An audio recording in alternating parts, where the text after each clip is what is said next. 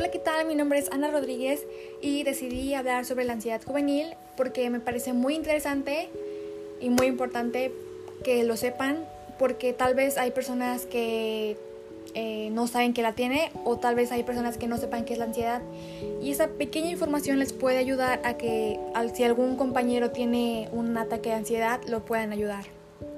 Bueno, ¿qué es la ansiedad? La ansiedad actúa como un timbre de alarma para el cerebro. Cuando nos enfrentamos a un peligro, la alarma se activa para pedirle al cuerpo que nos proteja. Las personas se sienten ansiosas cuando están en peligro y necesitan llegar a un lugar seguro. Los adolescentes podrían sentirse ansiosos haciendo sus deberes escolares o aprendiendo a manejar. Por ejemplo, en muchos casos sentir la ansiedad es perfectamente normal. Ok, vamos a hablar ahora cuáles son los signos y los síntomas de trastorno de la ansiedad. En los trastornos de la ansiedad, el cuerpo responde como si estuviera en peligro.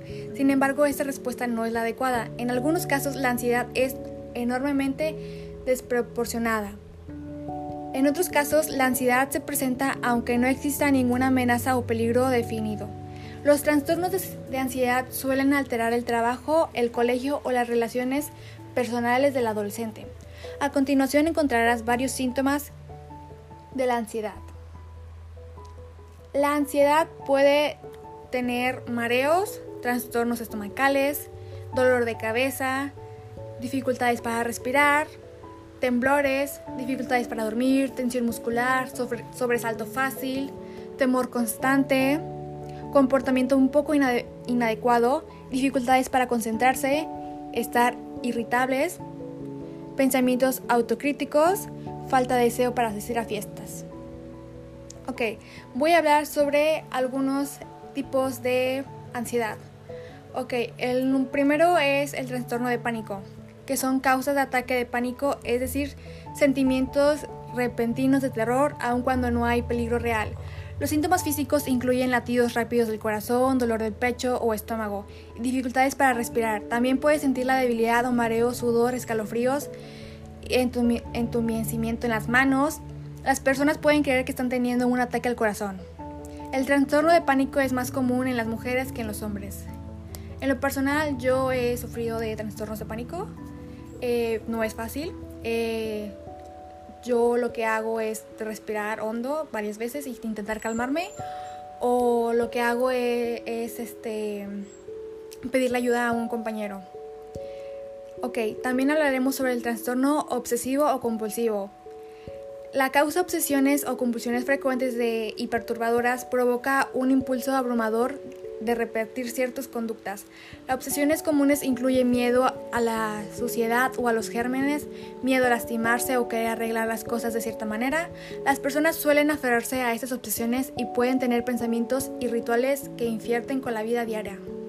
Por ejemplo, si temes que su casa sea robada o tal vez cierre la puerta con llave repetidamente y no pueda salir. El trastorno obsesivo compulsivo suele ser hereditario. También está fobias. Una fobia es una aversión con miedo intensos a situaciones u objetos específicos ese temor es exagerado respecto al peligro de la situación o el objeto. Las personas con fobia sienten una preocupación irracional y toman medidas para evitar el supuesto peligro. También pueden experimentar una ansiedad inmediata al encontrarse con las situaciones o el objeto que temen. Trastorno de estrés postraumático.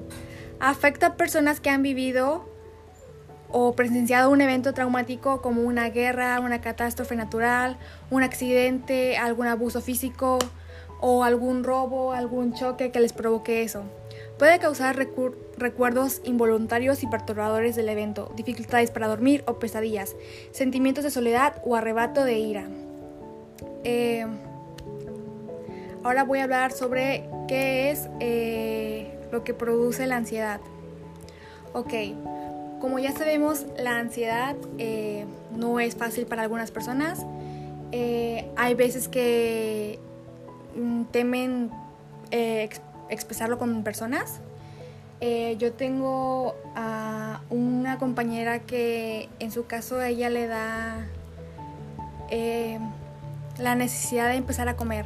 Y eso le pasa cuando ella empieza a entrar en pánico. Lo que hace es que todo lo que vea empieza a comer, a comer, a comer y después cuando hace eso le dan problemas de estrés y eso le provoca a veces ira, enojo o incluso llanto.